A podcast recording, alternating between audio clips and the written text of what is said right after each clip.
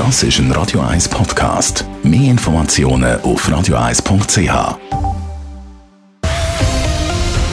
Radio 1 Thema. Junge und vor allem junge Frauen hat der Wahlsonntag Mitte Februar an die Urne gelockt. Allgemein ist die Beteiligung bei den Regierungs- und Kantonsratswahlen höher als noch vor vier Jahren. Besonders eine Altersgruppe sticht aber ganz speziell aus. Der Beitrag von Leila Keller. Fast 40 Prozent der Zürcherinnen und Zürcher haben bei der letzten Wahl ihre Stimme abgegeben. Das sind 2 Prozent mehr als noch bei den Wahlen 2019. Und ein großer Teil der eingegangenen Wahlzettel ist von den jungen Frauen gekommen.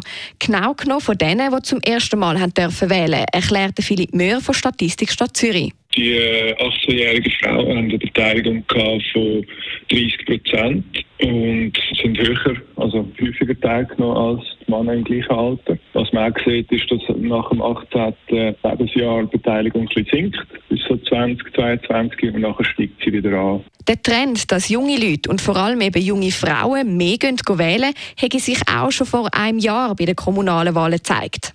Wenn dann aber das Alter steigt, dann dreht sich das Ganze ein bisschen um.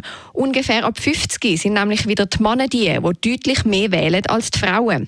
Dass die Geschlechterdifferenz mit steigendem Alter grösser wird, lässt sich vermutlich mit einem Generationseffekt erklären. Da auf kantonaler Ebene Frauen erst seit 1970 wahl- und stimmberechtigt sind. Und der Gap zeigt sich dann jetzt halt bei Personen, die 70 plus sind und Leute, die halt aufwachsen mit der Selbstverständlichkeit, dass sie können wählen und abstimmen, da zeigt sich die Geschlechterdifferenz weniger.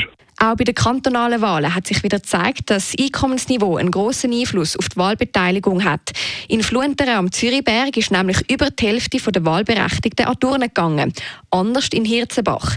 Dort sind es gerade mal ein Viertel gewesen, wie der Philipp Möhr weiter ausführt. Und wenn wir wieder Karten anschauen mit dem Einkommen, dann wäre das etwa genau das, was in Quartieren mit einem höheren durchschnittlichen Einkommen Wahlbeteiligung auch höher ist.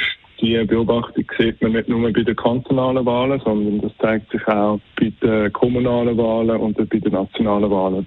Die Zahlen sind anhand der eingereichten Stimmrechtsausweis erhoben worden. Auf diese Art und Weise kann die Stadt Zürich herausfinden, ob und wer gewählt hat. Es ist aber nicht ersichtlich, wie oder was man gewählt hat. So wird das Stimm- und Wahlgeheimnis auch nicht verletzt. Leila Keller, Radio 1. Radio 1 Thema. Jederzeit zum Nachlesen als Podcast auf radio1.ch.